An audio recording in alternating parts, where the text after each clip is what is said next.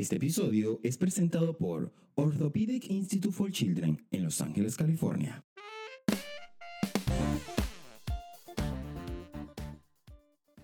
Amigas y amigos, bienvenidos a Yo contra el Mundo, episodio 19. Estoy contento de que ustedes nos estén acompañando, que estén allí pendientes. Estuvimos en un rato, en un break de dos meses sin subir episodio, pero ya hoy estamos acá para hablar como siempre lo hacemos, para contarles experiencia. Recuerden que si nos están escuchando en Apple Podcast o en Spotify, descarguen el episodio, compártanlo, suscríbanse en todas las plataformas, acá en YouTube también. Y bueno, para quienes nos escuchan, oficialmente tenemos un estudio nuevo, esto también aparte del proceso del break estar uh, ya en este estudio, ya no van a escuchar las ambulancias, la policía, las motos, nadie nos va a interrumpir, esperemos. Y eh, estamos a gusto y estoy contento y estoy emocionado y lo compartí en redes sociales. Así que ustedes busquen su café, esté ahí lavando sus corotos, haciendo lo que esté haciendo, escuchándome.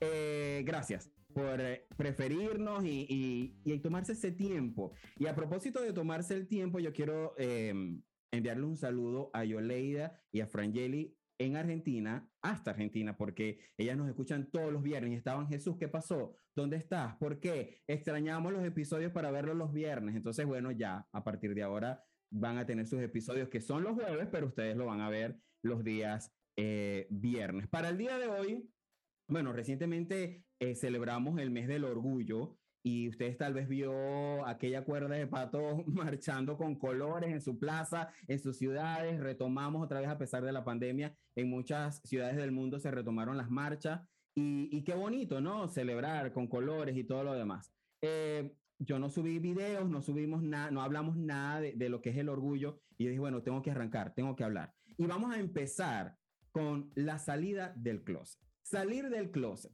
Pero yo no quería salir solo, yo no quería estar aquí solo, sino quiero creer a alguien que echara su cuento, cómo fue su experiencia. Vamos a hablar de cómo la pasó, la pasó bien, la pasó mal, la pasamos, porque también voy a hablar acerca de mi experiencia. Él es elocuente, es divertido, lo tengo, lo sigo en Instagram desde hace bastante rato y me pareció muy oportuno tenerlo acá. Aparte, es host del podcast eh, Temas para Podcast. Eh, recibamos a Brian Aldama. ¿Qué tal, Brian? ¿Qué tal? ¿Cómo estás? Bienvenido. ¿Cómo te va? Excelente. Gracias, gracias, Jesús. Mira, estás acá porque en, en, una historia, creo que fue en un Reels, vi que dijiste, no hay nadie en el mundo que le guste más el pipí que a mí.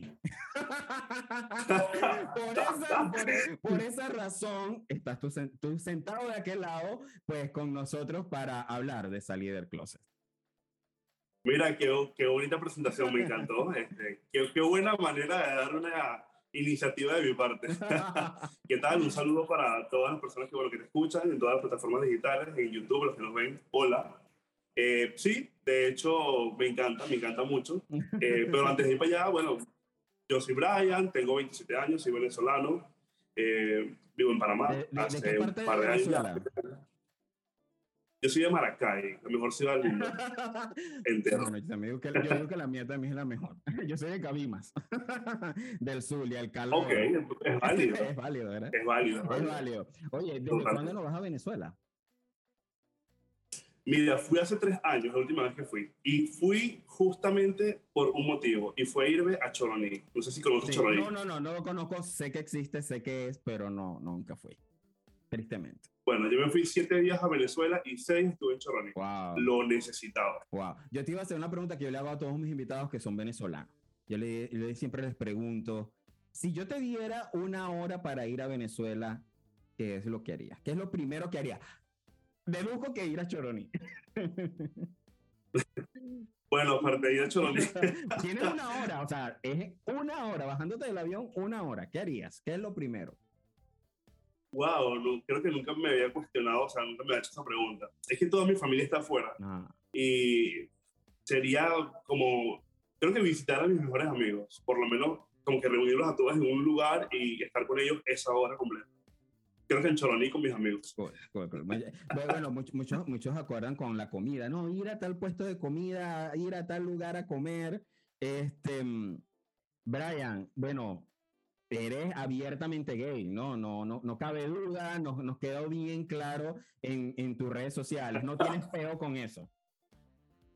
No, ya no tengo problema con eso. Ya no tengo problema con o sea, Pero lo tuviste, por al decir ya, es decir, que sí hubo un tiempo donde sí tuviste peo con eso, con decir y decirle a la gente, mira, sí me gusta el pipí. Sí, sí, no, demasiado. Y no solamente con la gente, sino conmigo mismo, que es lo que más me chocaba, ¿sabes? Tener como un conflicto interno, como una pelea de sí, no, pero ¿por qué? Pero ¿por qué yo? Si tuviste, vamos, vamos a arrancar eh, con la pregunta, o sea, de, ¿estuviste en el closet? ¿Estuviste enclosetado? Estuve en el closet. ¿Sí? Estuve en el closet. ¿Cuánto? Digo, para muchos era más que obvio, pero yo salí del closet con mis padres a los 19 años. Eh, con mis tías y mis primos y todo como a los 18, 17 por ahí. Pero es que yo comencé mi vida sexual muy tarde, entonces mm, no estaba como tan empujado, tan motivado a hacerlo, pero sí necesitaba porque yo sabía que desde los 14 años yo sabía perfectamente que me gustaban los, los niños, y, o sea, los, los chicos, y yo como que, bueno, voy a probar, porque quizás yo no sea gay, simplemente a lo mejor estoy confundido. Digo, tienes 14 años, hay muchas dudas sí, sí. pero como que no sabes mucho. Sí, totalmente. Tuve novias, tuve novias, de hecho, eso lo comenté en, en, el podcast. Tuve una novia, yo fui su invitado de honor en, en sus 15 años, es decir, ella cumplió 15 años, estuvo su gran cumpleaños, me presentaron como el novio oficial, vino wow. su del exterior, toda la vaina, y yo como que, pero es que me gusta más de hermano. Me gusta más. Pero lo intenté. Sí, sí, sí, Pero lo intenté. No, todo, todo lo intentamos. Yo también pasé por ahí. Yo más o menos, esas son las edades en las que yo también viví mi, mi, mi proceso. Pero yo venía con la represión de una religión, familia religiosa. Y fue muy difícil porque yo intentaba cambiar, ¿sabes? Para quedarle bien a Dios, porque que, incluso lo conté en, en, en, en un episodio toda mi experiencia dentro, escuché, dentro de la iglesia. Entonces fue muy fuerte para mí. Eh, fue, fue muy duro, fue sentirme contra la espada y la pared porque le quedo bien a Dios, pero quiero, ¿sabes? Eh, que mis padres se sientan orgullosos, que sí estoy cambiando. Un intento, mi, mi, mi, mi, salida del closet fue como paulatina, ¿sabes? Fue como que di un paso adelante, pero dos para atrás y así iba, hasta que oficialmente dije, no puedo con esto, esto no va a seguir así, no, me, no es lo que me está haciendo feliz y salió oficialmente del closet. ¿Tú recuerdas ese momento de salida del closet? O sea, que saliste con tus papás. Fue horrible. horrible. Primero lo le fui mi papá. fue horrible, después les, les cuento el mío. el prim lo primero fue hablar con mi papá, eh, porque yo sabía que mi papá, o sea, que mi papá es mucho más flexible que mi mamá. Y mi papá estuvo hace muchos años, participó en Mister Venezuela, oh, y en ese entorno regular, por ahí te pasa el Instagram. Mi papá se manejaba mucho en este entorno donde, bueno, hay mises, claro. misters, hay gays, hay maquillistas, ¿sabes? Está más relacionado con eso. Además que él siempre ha sido fisiculturista, gimnasio y es instructor y tiene muchos alumnos que son gays y toda la cosa. Eh, hablé con él y él me dijo, bueno, yo no tengo ningún problema, yo lo sé desde que tenía seis años, pero el problema ahora es tu mamá. Wow mi mamá eh, era una de las personas que decía, mira, ¿sabes qué? Yo prefiero un gay en mi casa, un, un maleante en mi casa que un gay. No me jodas, así, serio? porque sí, sí. Es que mis primas como que llegaban a, a insinuarle a mi mamá de que yo era gay, o de que date cuenta, o este tipo de cosas, estas primas uh -huh. tóxicas que no las tengan. No sean, no sean esas no. primas, no sean. Y coño, eh, fue un choque yo la senté, me acuerdo yo clarito que fue un 4 de septiembre, me acuerdo de la fecha y todo, yo la senté y le dije, mira mamá, ¿sabes qué? Eh, yo soy gay de una, o sea, yo no fui que no, que mira que te puede es perfecto, no, yo fui a la cabeza directa. Y ella lloró, me abrazó, no se molestó, pero fue fuerte para ella. De hecho, estuvo de reposo psiquiátrico wow. como por tres semanas. Sí, sí, fue muy fuerte. No me habló como por tres meses, pero sí todos los días me cocinaba, porque yo en ese momento estaba, estábamos en Venezuela, yo me vine para Panamá a los 20. Así que yo estaba trabajando, ya me cocinaba, no sé qué más, iba a la universidad y siempre me atendió, me despertó para ir a la universidad, toda la cosa, pero no me hablaba como que más de las cosas necesarias. Uh -huh. Y tú dirás, pero ¿y eso evolucionó? Bueno, al día de hoy mi mamá está atosigándome de que cuándo me voy a casar. Ah. Que cuando voy a que cuando voy a conocer al muchacho que le voy a presentar y nos vamos a casar y todo. Mira, eh, lo, lo, mío fue, fue, más o menos, más, más o menos así. Y yo creo que casi todos tenemos las mismas mm, eh, historias, ¿no? Son muy parecidas. Primero porque venimos de una cultura machista, venimos de esta cultura, eh, bueno, yo yo, mi, yo vengo de Cabimas, que es una ciudad, pero yo le digo pueblo. Entonces, esta mente de pueblo tan cerrada y obviamente, sumado a esto, el plus de la religión, ¿no? De esta religión cruel, dura.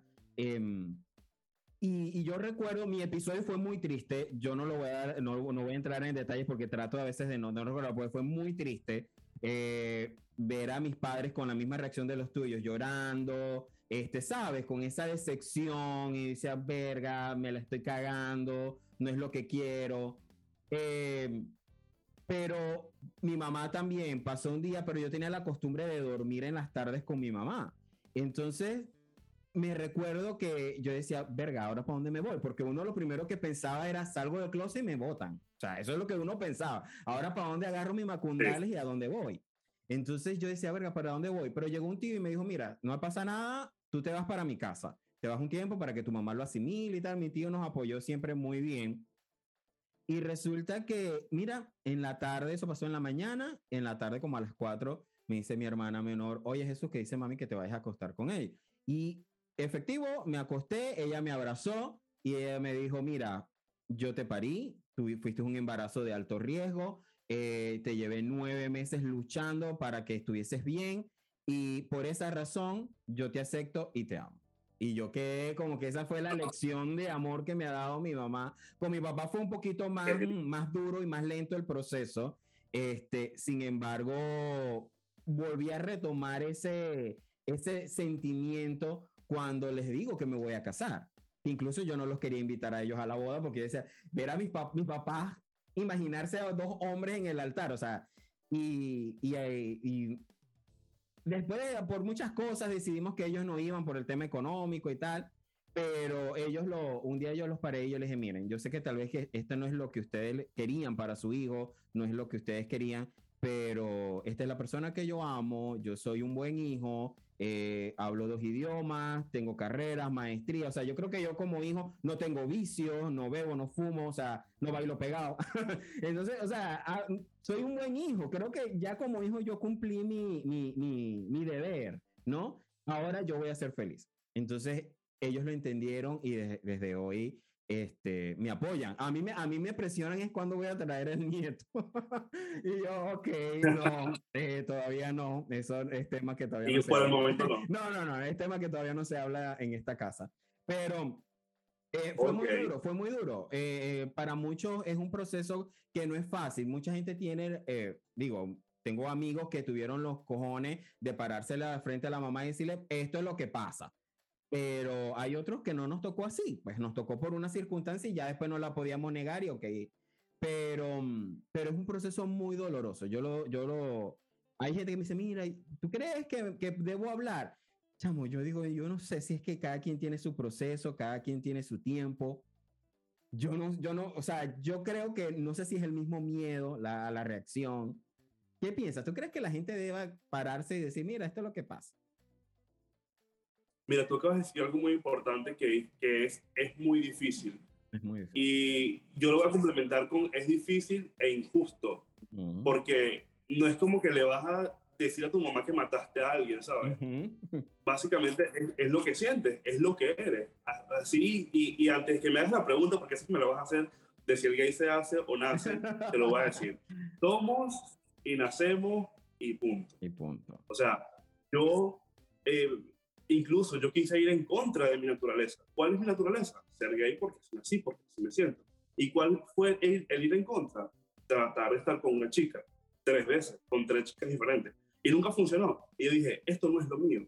Entonces, eh, yo soy gay desde que nací y qué bueno fue haber salido del closet, ¿sabes? O sea, yo actualmente tengo amigos que salen con personas que son de closet. Ellos son personas abiertamente gay y salen con personas de closet.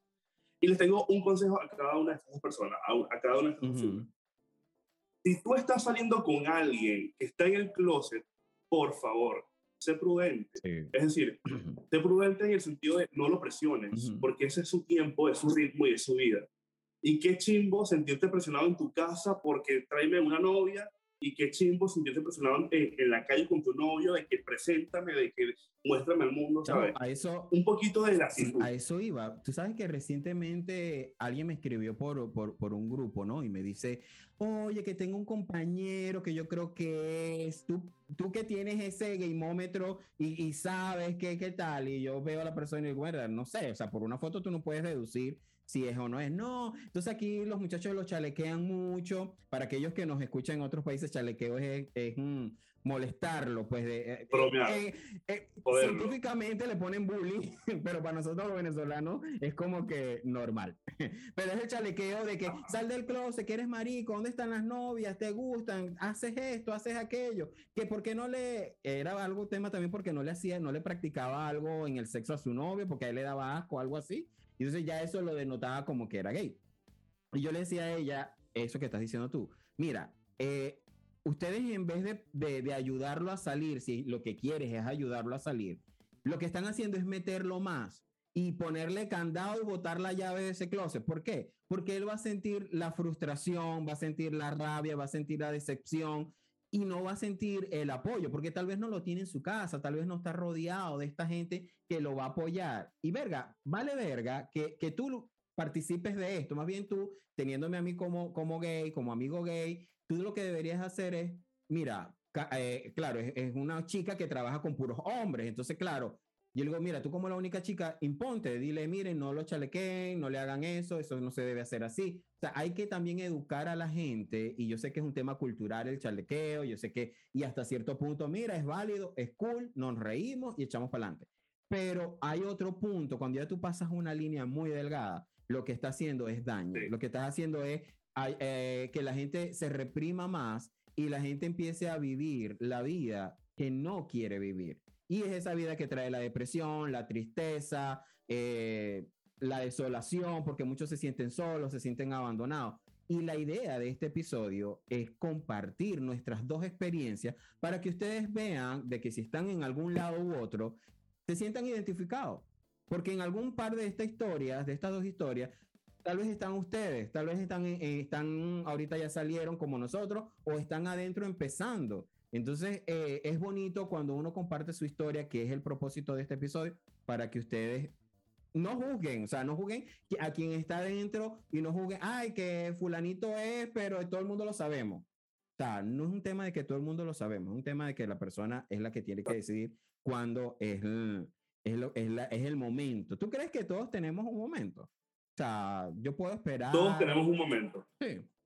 Sí, claro que sí, definitivamente. Mira, eh, tu tiempo no es el mismo que el mío. he visto una imagen súper cliché por ahí, pero me encanta, aunque sea, yo odio los mainstream, los clichés, pero eso me encanta, que es, quizás yo me gradué a los 25, pero conseguí trabajo a los 40, hay gente que consiguió trabajo a los 23, pero se graduó a los 30, y, y esto es tan real, que todos tenemos un tiempo. Además, haciendo cuenta de lo que estabas diciendo, no hay nada peor, no hay peor veneno en el ser humano que crearle inseguridad. Totalmente. Porque de las inseguridades denota todo. Y nosotros, creo que el tema del chalequeo y el bullying a veces se ha extendido mucho o ha cruzado unas líneas que no se deben cruzar y tú no te puedes burlar de la sexualidad de alguien o de la religión de alguien. Son cosas muy delicadas. Digo, nosotros no nos ofendemos porque me digas gordo, negro o ni siquiera porque me digas marico. Ah, no, marico. Total. Que de hecho mis amigos enteros me dicen, marico, yo le digo marico a la gente que no es marico, menos a ti porque eres marico. o que te digan pato, que nosotros, mira, pato. Yo tengo unos amigos que me llaman pato y para mí es como que, ah, o sea, no me están insultando, pues. También es la confianza, la confianza que hay. Pero para otras personas sí. Para otras personas sí, sí, sí es hiriente, sí es como que, o sea, y más si estás en esa, en esa duda de que sí, de que no, de que sabes, este, Mm, quiero, pero no, doy, doy, un paso adelante, tengo, abro la puerta, me asomo, de eso que se asoman, la abren un poquito y después la vuelven a cerrar porque le, porque le das miedo. Te iba a preguntar, dame una sensación que tenías cuando estabas adentro del closet y una cuando saliste. Miedo. Cuando estaba dentro del closet tenía miedo, terror, o sea, yo tenía mi, mi primera pareja y andábamos en la calle y yo sentía que habíamos robado un banco, ¿sabes? Totalmente. No nos podíamos, nos sentábamos juntos, eh, no sé, íbamos en un taxi, en un bus, en un lugar, era como que no me toques mucho la pierna o no te acerques tanto porque van a pensar, No ¿sabes? Como si yo hubiese cometido un crimen. se ríe, ajá, y tú sabes, esa, no te rías. o sea, Exacto, ¿Qué exacto, pasa aquí? O sea, eh, tal ¿y cual. cuando saliste? Y, y cuando salí, paz, tranquilidad, o sea, literalmente me quité un montacarga de los hombros que yo dije, pero porque yo estaba cargando eso, o sea, eso no me pertenecía. Yo no he hecho nada malo, yo no he jodido a nadie. Entonces, yo me sentía tan bien que yo dije, si yo hubiese sabido esto a los 16, ya yo hubiese dicho, mira, ¿sabes qué? Me gusta el pipí como nada en el mundo y esto soy yo y no hay vuelta atrás. Aquí no hay tu tía, aquí no hay... Porque sí, digo, me iba a discotecas gay, escondido, llegaba tarde, mi primera pareja fue... Imagínate tú, mi primera pareja vivía en Barquisimeto, yo viajaba, me secuestraron, no sabía cómo explicarle a mi papá, Ah, me robaron, que en Barquisimeto de incomunicado, o sea, es- todas estas cosas se pudieron haber evitado si mis padres hubiesen sabido yo era gay, desde, desde tiempo antes. Entonces, cuando yo tenía 18 años, yo decía, si yo le digo a mi mamá que soy gay, me va a dar un balazo y se acabó mi vida. O me bota de la casa, o más nunca me habla. No, tenemos una expectativa en la cabeza de lo que son nuestros padres. Pero es que mira, Y los, y- y- tú lo comparaste con algo que es como matar a alguien, ¿verdad? O sea, tú sientes como que yo le voy a confesar a, ma- a mi mamá un crimen. O sea, tú llegas a ese nivel de sentirte tan mal que tú dices, ¿cómo le suelto esta sopa a mi mamá y a mi papá?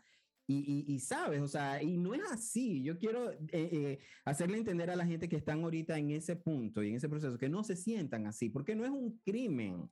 O sea, no es un crimen. Y a los papás, ¿sabes? Vamos a abrir un poquito, un poquito la, la mente, ¿sabes? Aquí hay un caso, no creo que tú posteaste algo o lo vi en redes sociales también, de un niñito que eh, fue grabado por sus padres acá en Estados Unidos. El niñito parece ser que una niña se le declara y él, y él dice que no, porque él es gay, pero es un niño, yo creo que tiene como 7, 8 años. Este, y los papás lo graban en un live en Instagram, incluso le pegan le- le- y le dicen que diga, que repita unas frases ahí, que por qué está diciendo que él es gay y tal. Y yo decía, yo, da tanto coraje, da tanta rabia, porque, claro, ya él se siente identificado, ya él, ya, y no lo, miren, ustedes le van a pegar, ustedes le van a hacer lo que sea, pero no va a cambiar. O sea, ya él está identificado, cambiar. ya él, es su esencia, ¿no? Y pero más allá de todo eso es, es- es el exhibirlo, es el, es el, ¿sabes? El llevarlo a El ese daño nivel. que están Y haciendo. el daño psicológico, o El- sea, Sí, horrible. sí. Y ese es el miedo. No, no, no sabía de este caso, pero qué feo. Pero como hay esos casos, existen los casos de, por ejemplo, hay un papá muy famoso en TikTok que él se disfraza de princesa con su Lo hijo. A su hijo le encanta Frozen. Sí, sí, sí. Y él, él disfraza a su hijo de Frozen y él también se pone un traje de Elsa. Y yo digo, qué bonito. O sea, ese niño va a tener, va a ser feliz, ¿sabes? Desde, desde el día uno va a ser feliz. Y eso, para allá vamos. O sea, la sociedad, gran parte sigue cerrada, pero la mayoría está creciendo. Y estoy seguro de que en 20 años la gente no va a tener que salir del closet. Porque es Es normal. O sea, que, que, que un día llegas a tu casa con, con un chico y me diga, mi, mi hijo llega con un chico y mira, papá, él es mi novio. Ah, ok, preséntamelo como tu novio. No tengas que hacer un drama de que... Es que allá iba. Es necesario nosotros llevar un cartel de, de decir que soy gay. O sea, es necesario pasar por ese No. preámbulo de decirle a mis papás, a mis amigos, salir del closet con fulanito. Recientemente vimos a, a- a Francisco León salir del closet oficialmente y, y lo hizo a través de sus redes sociales. Y yo decía, entre mí, yo decía, wow. O sea, es necesario que un artista tenga que pararse, hacer un video. O sea, si tú lo ves en un mall, él creo que está en, en- en- en España. Y si está en España, él puede ir agarrado de manos con otro chico. Y tú tienes que reaccionar normal, no tienes que escandalizarte, tiene que ser normal. O sea, Normal. y, y Y lo peor de esa salida del closet de, de, de Francisco, que desde aquí yo, yo lo conozco, yo lo mi, mi, mi support, pero lo peor de todo fue la respuesta homófoba de otro gay, que fue Osmer Sousa, ah, sí. que otra persona que admiro, otra persona que yo admiro, Sí, sí, pero esas conductas me hacen decir, ¿sabes qué? No sé ni siquiera si como comunidad estamos listos No. para, para enfrentarnos al mundo. Porque yo no puedo creer que una persona como Osmel Sousa critique, y esto no es la primera vez, Osmel Sousa siempre ha aliado a la comunidad LGBTI, aunque diga lo contrario. Él está en contra está en contra del matrimonio igualitario, está en contra de la adopción gay, critica a las personas que salen del closet, los llama de formas despectivas, que, ok, quizás sea parte de tu chiste y tu performance, pero hay un momento que rompes el performance y tú dices como que, pero ya va, hermano, o sea, ¿qué te pasa? O sea, que la gente te va a querer más porque eres gay critica gays. Eso no es así. O tienes miedo o porque fuiste reprimido. y, y, que también aquí, porque fue reprimido. Sí, total. Y, y, sabes también qué, qué pasa. Yo creo que también desde la óptica de que diga, de que digas, ah, es que ya lo sabíamos. Ponte que ya muchos lo sabíamos, pero este es su tiempo, ese es su momento de él, de tomarse una, eh, un momento, hacerse un live y decir, mira, esto es lo que está pasando. Y él lo quiso hacer así. Y yo creo que eh, el respeto es, es, es importante. O sea, tú tienes que respetar. Mira, si él sintió la necesidad o el impulso, que bien por él, de pronto fue su manera de desahogarse o de librarse pero me encantaría que llegamos al punto donde la gente no salga del closet porque no sea necesario. Que sea un evento. O sea, ahí gente lo criticó, gente lo aceptó, gente lo dejó de seguir. Recientemente también vimos las publicaciones de Ricky Martin hablando al respecto de la cantidad de seguidores que perdió por subir una foto con uña. O sea, y, hizo un análisis sobre eso. O sea, no, no importa la cantidad de seguidores que me dejan de seguir, ¿no? que creo que no sé si a, ti también te ha pasado algo así, te han dejado de seguir en redes sociales por decir que te gusta el pipí, por mostrarte tan abierto. Mira, realmente ha sido la comunidad gay la que más palo me da las No me jodas, en serio. Siempre me dicen como que, te lo juro, te lo juro juradísimo. Mira, me han, me han dicho de todo, pero una de las cosas que más me dicen es, eres un exagerado o eres un gay loca o eres un, eh, quieres ser mujer, o cuando te haces el cambio de sexo. Y es como que, sí, sí, ha sido fuerte. Y de hecho, una vez yo me puse uñas también, uñas postizas, me puse unas uñas estileto para el podcast. Creo que lo vi. Pero fue, pero fue, por, fue porque yo dije, ¿sabes qué? Yo quiero tener uñas larguísimas por 24 horas para saber cómo te limita eso a ti. Y era horrible, ni siquiera me podía limpiar el culo. O sea, me limpiaba el culo como que helado. Era una vaina ah. espantosa, no podía escapar nada. O sea, los zapatos no me los podía poner, el cierre del pantalón le decía a mi mamá como que suban aquí. Y ese, ese tipo de cosas, pero es la comunidad que, la que más te da en la cabeza. Y yo digo, y así queremos crecer, y así queremos desarrollarnos y pedir respeto. Y, o sea, tenemos que formarnos y cambiar ese, ese aspecto de el pasivo es más mujer y por eso le vamos a decir pasiva no tiene nada, o sea, sin, sin personas pasivas no habrían personas activas y no existiría comunidad. Entonces, ¿qué, ¿qué, importa que seas pasivo o activo? Eso no te hace ni más ni menos gay, o más masculino, o más femenino, eso no tiene nada que ver. Además, yo no tengo ningún problema con, a mí me encanta la feminidad. O sea, yo veo una mujer y me parece hermosa, y que me diga a mí no que eres afeminado, ¿y? ¿Acaso ser femenino tiene algo negativo, algo malo. Que eso, no, eso no va a denotar tu personalidad, eso no va a denotar tus valores, eso no va, para, o sea, para nada, eso va a, a, a, definir lo que tú eres. Si tú tienes valores y tienes buenas personas, eres buena persona, mira, eres profesional, ayudas a otros, amas al prójimo, o sea, no le haces daño a nadie, yo creo que, que, que ahí, ahí es donde está la clave de todo. Es mejor a veces quedarse callado, es mejor a veces no opinar, es mejor a veces no, no juzgar, porque mira, con alguna opinión caes facilito en el hoyo del juicio, o sea, son milímetros que te separan, entonces a veces la gente no lo piensa. Y yo me, quedé asombrado, me he quedado asombrado a veces que ahorita esta generación de cristal que se molesta y se, y se, y se ofende por todo lo que tú puedas hacer, eh, no tiene escrúpulos para escribirte algo. Yo, si no te conozco, yo no voy a atreverme a escribirte algo así en tus redes sociales, o sea, en una foto o en un... No lo haría, o sea, ni siquiera de pensarlo, ni siquiera en pensarlo. Y este es un perfecto momento para decirlo, y lo voy a decir aquí en tu espacio. Suéltalo. Señores, decirte a alguien que, ay, eres gay, pero no se te nota, qué cool. Eso no es un halago. no, para nada. Eso no es un halago. mis amigos heteros creen que digo, quizás en, un poco en su ignorancia creen que eso es un halago, como decirle, ay, eres gay, pero no se te nota, o sea, eres como bien machito, como que chévere. Y yo digo, pero eso no tiene nada que ver, si yo me noto gay, yo no me noto gay. E, eso es un poco ofensivo.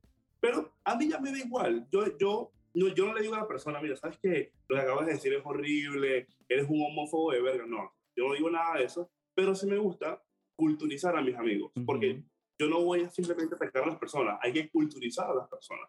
Por ejemplo, aquí en Panamá existe eh, la, el Frente Unido de la Familia. Y este Frente Unido de la Familia básicamente lo que hace es marchar contra la homosexualidad, movimientos LGBTIQ, o sea, todo lo que tenga que ver en contra de los gays, ellos van a estar ahí. Ahorita hay un caso muy fuerte en Panamá, porque en unos albergues, en muchos albergues en, en el país, violaron a muchos niños y niñas, una, algo atroz, algo horrible. Y no veías al fucking Frente Unido de las Familias de la verga manifestando y marchando, y me sabe a culo que, que, que saquen este cuadro, si llega a salir, lo sacan de contexto, me sabe a culo.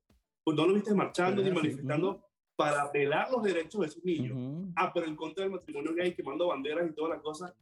Vayan a mamar, vayan a mamar. O sea, son gente reprimida, son gente que lo que tienen es odio por dentro. Ellos no están manifestándose a favor de ninguna familia. Casos muy puntuales. Aquí pasaron recientemente eh, un pastor de una iglesia por una situación ajena, pasó algo y descubre, pasó algo que no tiene que ver nada con temas de, de, de, de gays ni nada, pero estaba este pastor haciendo su culto y su cosa, llegó un emigrante, llegó policía que sacaran al hombre, no sé qué, pero entre esa, ¿sabes? Investigación de lo que estaba pasando, se dieron cuenta que el pastor uh, estaba siendo buscado hace cinco años por violar a cinco niñas acá en, en Estados Unidos. Creo que es en California, si no me, Texas o California, uno de esos dos estados. Y, y una iglesia pentecostal, o sea, una iglesia de estas bravas, ¿no? Entonces tú dices, Tú dices, ¿dónde está esta gente que manifiesta por esto? O sea, que, que, que, que, pelea, que defiende los derechos de la familia. Esto sí está correcto, que el pastor sí lo haga. Eh, también hay un caso eh, muy fuerte en México con la Iglesia Luz del Mundo, que estos pastores multimillonarios tenían casas en no sé dónde y tal. Resulta que también eh, descubren que el pastor llevaban a las niñas y a las adolescentes a que con el tema de que hay que servirle al pastor porque él es el líder, es el que tiene a Dios aquí agarrado por la chiva. Eh, se llevaban a las niñas, los papás decían, sí, ve a servirle al pastor y resulta que servirle al pastor era las niñas en, en, en, ropa interior, eh, bailándoles, las violaban y tal, un conjunto de pastores y líderes. O sea, eso es un, tema que, claro, que, claro. también está aquí en Estados Unidos. Entonces, tú dices, ¿dónde están estos grupos que van siempre en contra de nosotros, que van siempre en contra de lo que moralmente está mal? Pero, ¿y esto qué? ¿Quién lo aplaude? O sea, ya el hecho de que tú, si tú, me, si tú manifiestas en contra de lo que yo estoy proponiendo, pero no manifiestas en el otro, eres culpable del otro. Eres, eres, ¿cómo se dice? Ay, se me olvidó la palabra a mí ahorita aquí. Eres, apoyas. Eres cómplice. Eres cómplice. Apoyas a lo que, a, al, al, quedarte callado y no salir a, a, a, pelear por esas niñas, por, por esas mujeres o por esos niños que, ¿cuántos curas no han violado? Con la excusa de que son curas y están protegidos y tal. O sea, y tú dices, y tú dices, ¿dónde está esta gente que, que defiende la religión, que defienden a Dios? O sea, no aparecen por ningún lado. Básicamente le estás dando un espaldarazo mm, a esa gente que obra mal y que actúa mal. Le estás dando tu, tu, tu, tu, apoyo, porque si te quedas callado, quedarte callado también es una, es una manera de, de, de apoyar. De expresarte. Sí, sí. Claro que sí, claro que sí. No, Desde luego. Y, Estoy totalmente de acuerdo contigo. Yo le digo a la gente, el hecho que yo hoy diga, soy gay, y, y, no tengo primero por qué llevar el cartel en la, en, la, en, la frente y tengo que salir del closet con todo el mundo. El que, como dices tú en redes sociales, el que quiera verme, seguirme, mirarme, aquí estoy, este soy yo, punto. El que no, puede darle un follow y ya, no pasa nada. Pero yo no le hago daño a la gente con decir que soy gay, con casarme con otro hombre, con de luchar por mis derechos, que, se, que tengamos los mismos derechos que toda la gente, que, que por años muchos líderes han, han, han, luchado para que esto se dé y por lo menos yo que vivo acá en Estados Unidos uno puede ver una luz al final del túnel, vivir tranquilo, vivir en unos estados donde todavía tú puedes respirar, donde puedes ir y todavía se siente el apoyo. Entonces yo no le hago daño a la gente, yo creo que soy un buen ciudadano, pago mis impuestos, hago, hago mi, eh, hago reciclaje, hago todo, o sea, hago todo lo que tengo que hacer para, que, para ser una mejor persona pero mi condición o el hecho de que yo sea gay no me hace ni un asesino, ni, ni me hace ni el peor pecador del mundo, ni, ni tengo por qué, por qué darle explicación a la gente, a la gente de eso. Justo, justo eso, justo eso del peor pecador del mundo me lleva a que mi, mi salida del closet más fuerte fue con Dios, o sea, fue encontrarme con Dios y ese conflicto de, pero ¿por qué me odias? Y después fue como una respuesta de ellos, como que, pero ¿quién te dijo que te odio? Así pasó. Pero es que la iglesia se ha encargado de Eso decirnos, está mal. diablo, homosexual, infierno, Ujú. ¿sabes? Y, y no es así, no, No. es así. La, la Biblia, interpretada por la gente como le da la gana, escrita por un poco de hombres misóginos y homófobos y de todo, Ujú. traducidas por ellos como les dio la gana, No. no es así. Sí. Dios nos ama por lo Y que somos algo, y no algo por que nuestra dije, sexualidad. algo que lo dije en un episodio y lo recalco, que la Biblia fue escrita en un tiempo específico para una gente específica y que eran otros tiempos, otra cultura, otra cosa. Y cuando tú lo vas a traducir acá, estamos, este, ojo con eso porque no, no va a dar, o sea, no te dan, los números no te dan. Brian, yo quiero preguntarte, preguntarte algo. ¿Tú crees que está mal para aquellos que aún no han salido del closet pero se escudan en una religión, en un matrimonio. Conozco varios casos de gente que todavía está casada con una mujer y sabes, por el miedo y, y- y la represión. ¿Está mal eso? Sin caer en el juicio, ¿no? Sin caer en ni, ni, ni, ni, decir esto está mal, esto está bien, pero ¿qué piensas? Mira, claro, voy a, voy, a caer, voy a caer en tratar de no juzgar, pero qué triste es saber que existen esos casos, porque te estás reprimiendo y no eres feliz, no eres tú, estás siendo un constructo de, no sé, de la sociedad o de qué dirán de mis padres, de, ¿sabes? Para mantener una figura de, de algo que no eres. Qué triste, o sea, hay que estar muy dañado de atrás, de, de, de niño, Sí. muy afectado para, para no ser tú. Y digo, muchas veces es por el miedo a me van a juzgar, me van a tachar, me van a decir, me van a quemar. Y digo, decirte que está bien o está mal, si me lo preguntas a mí, en caso personal, por supuesto que está mal siempre que tú no seas lo que tú eres. Si tú no eres lo que tú eres, estás mal. Y te lo digo desde mi experiencia personal. Por un tiempo yo quise ser alguien que no era, quise pertenecer a un, a un espacio que, que no era mío. eh, y, después del tiempo me di cuenta de como que, ¿sabes que Este no es mi lugar. Porque quiero fingir ser algo que no soy? Porque sí lo viví. O sea, ahorita tengo los- las bolitas de decirte, mira, ¿sabes qué? En un tiempo sí eran bien mamagüevo, me, me la quería dar de tal huevo, nada. Pero no pertenecía, Ujú. ni siquiera encajaba en el lugar. Y yo quería forzarme. O sea, no es solamente en el, en el, aspecto, en el espectro de ser gay y salir del closet, sino en cualquier espectro de la vida. Cuando tú no eres lo que tu esencia, lo que tú sientes, te estás quedando mal a ti, a ti. Porque adivina, la única Totalmente. persona que va a estar contigo hasta el día de tu muerte eres tú. Punto. Todos se van a ir. Tus papás, tus hermanos, tus hijos, todos se van a ir. Tú siempre vas a estar tú. Y con esto no estoy queriendo decir que seas un, ego, un egocéntrico, un egoísta y te olvides del mundo. Pero piensa en ti, aliméntate tú, crece tú como persona. Y después, entonces, ayudas a los demás. Y sobre todo vivir. Yo creo que hemos pasado por unos, por un año, este, bueno, ya casi dos, con todo esto lo que estamos viviendo en la pandemia. Yo, yo tengo rato diciéndolo en el podcast. Señores, no hay que perder el tiempo, hay que vivir. Hay que vivir y vivir la vida que, que quieres. Ve a buscar el trabajo que quieres. Ve, eh, si eres hetero, bien por ti. Si eres gay, bien por ti. Si eres lesbiana, bien por ti. Seas lo que quieras ser, sé lo que quieres ser. Vivir en el lugar que quieres vivir. Eh, estar con la gente con la que quieres estar. Viajar a los lugares que quieres viajar. O sea, haz las cosas que realmente te llenan de felicidad. Porque a veces también lo hacemos para complacer. Yo por mucho tiempo traté de cambiar para complacer a mis papás y, y era totalmente infeliz. Hasta pensé en un momento en el suicidio porque no los complacía a ellos, no complacía a Dios. Y hasta que me pasó lo mismo que te pasó a ti, hasta que entendí y Dios mismo me hizo entender, ¿sabes qué? Yo te amo tal y como eres. Y desde ahí cambió mi vida. Desde ahí tengo paz, tengo tranquilidad, vivo súper bien, me ha ido bien, gracias a Dios. Y, y, y sabes, el, el- el alcanzar esa plenitud de esa paz. Yo, yo he experimentado esa paz de, de que es inconfundible. Yo no sé, hasta indescriptible, no sé si a ti te pasa, ¿sabes? De que yo me acuesto en mi almohada y yo pienso y digo, chamo, estoy tan bien y me siento tan, pero tan bien.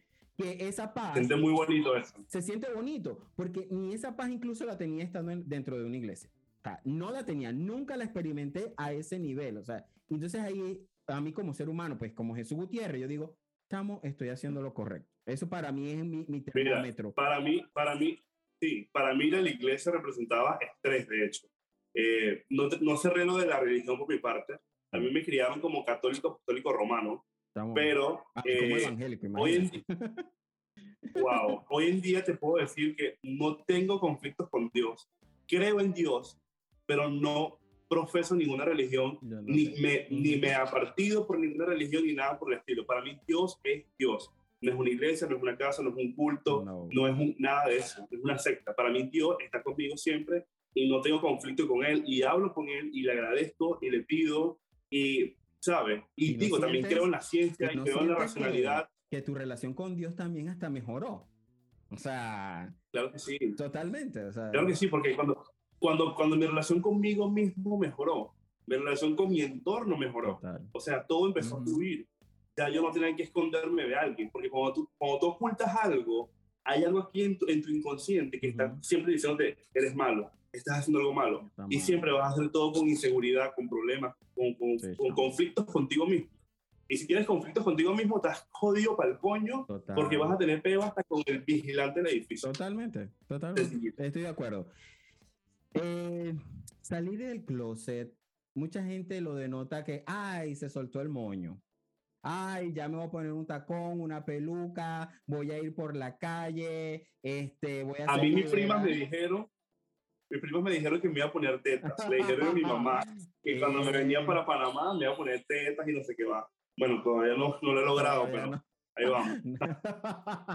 no, y, es verdad, mucha gente tiene, tiene ese prejuicio de que el hecho de yo salir del closet implica eh, vestirme, vestirme como mujer, ser trans, o sea, Ojo, hay quienes lo hacen y es porque se sienten bien y felices y es lo que quieren. Y chévere por son ellos. lo que son, ellos, eso es, ellos encontraron su plenitud en eso. Perfecto.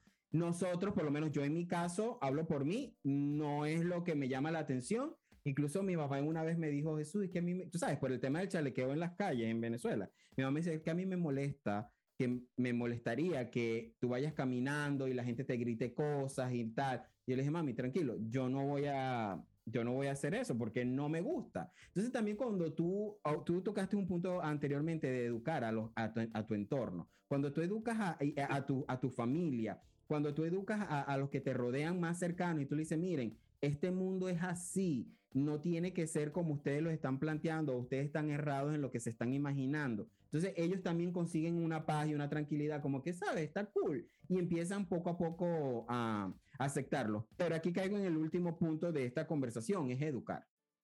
Educar a la gente. Yo creo que eso es importante. Definitivamente. No sé si has visto una imagen de un niñito con su mamá y la lengua de la mamá eh, eh, atraviesa la cabeza del niñito. Le sale por la boca al niño. Y le sale por la boca al niño. Es que eso viene desde casa. Desde casa. Eso viene desde casa. Sí. Yo le digo, mira, yo educo a mis amigos, educo a la gente que yo quiero. Pero los pendejos que están en la calle, que tienen todo ese doble marico, sácatelo este marico, sácatelo. O el típico, sí, marico, pero tú no me vas a coger, huevón. Eh, también. ¿Sabes? Porque hay gente que es bully de nacimiento y creen que, ah, me lo estoy comiendo porque soy el más arrecho de todos y todos son maricos. Porque bueno. quiero aparentar que soy el macho alfa. Exacto. Y después lo ves por allá cantando. suena Gloria Trevi y ahí los ves. Exactamente. Totalmente. No, aquí es muy importante hacer un, llamado a, a, los papás. O sea, eduquen a sus hijos para que amen, para que respeten a la gente, para que no juzguen por algún color, por alguna eh, forma, alguna discapacidad, alguna forma de hablar, alguna forma de caminar. Eduquen a. Estos días había una mamá argentina preguntándole a su hijo que qué pensaba del color rosado. Y me pareció curioso y súper interesante la respuesta del niñito porque decía, no, yo puedo, la gente se molesta porque yo uso color rosado, pero el color rosado es un color simplemente y lo podemos, el niñito como de seis años, una pulguita chiquitita y hablando tan, sabes, abiertamente, no está procesando, no está diciendo y declarándose gay, simplemente está hablando de que el color simplemente es un color. O sea, el rosado es rosado y lo pueden usar hombres y mujeres y no, y no denota que es para uno o para otro, como nos hizo creer la sociedad. De hecho, la gente no se ha dado, la gente no se ha dado cuenta que fue el comercio, la industria del comercio, que nos llevó a que azul niño, rosado niña. De hecho, en las épocas medievales, por ejemplo, los tacones eran usados para los hombres.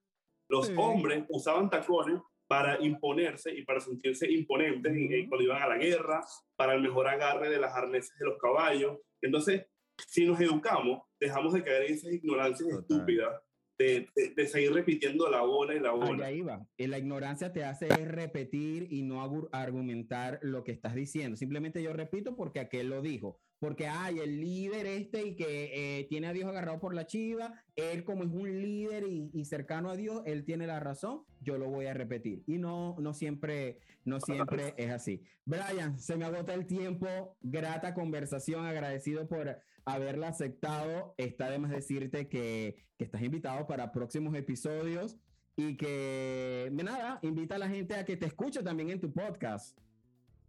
No, mira, gracias a ti por la invitación. Eh, espero cuando esté por Boston podamos grabar en tu, en tu nuevo set ahí con, sin ruido de policía y ambulancias. Y el segundo micrófono. Viste, ahí está listo, ahí voy de invitado. Y sí, eh, ahorita mismo estoy produciendo mi podcast personal. Tengo un podcast con una amiga que es tema para podcast, arroba tema para podcast en todas las redes sociales, Spotify, Apple Podcast, Google Podcast, Anchor Breaker, YouTube, en todos lados. Eh, y también estoy produciendo otros podcasts de otros amigos, así que bueno, nada, gracias a ti por la invitación, Jesús, ha sido genial. Me desahogué de muchas cosas de que te voy a decir. Bueno. Y, y, nada, me sentí muy cool con, con, con, la conversa, con la charla. Los arroba en Instagram. Arroba Braldama. Ahí. Arroba Braldama en Instagram, en TikTok y toda red social que existe.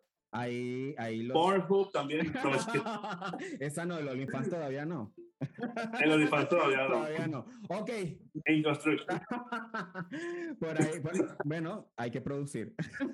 Amigas, amigos, hay que producir. gracias por aceptar la invitación. Ustedes, amigos, no quiero despedirme sin antes recordarles que se suscriban, que le den like, que descarguen el episodio, que comenten su historia acá también, que es muy importante. Quiero leerles y que compartan este episodio eh, y que nos veamos el próximo jueves en otro episodio de Yo contra el Mundo. Chao, chao.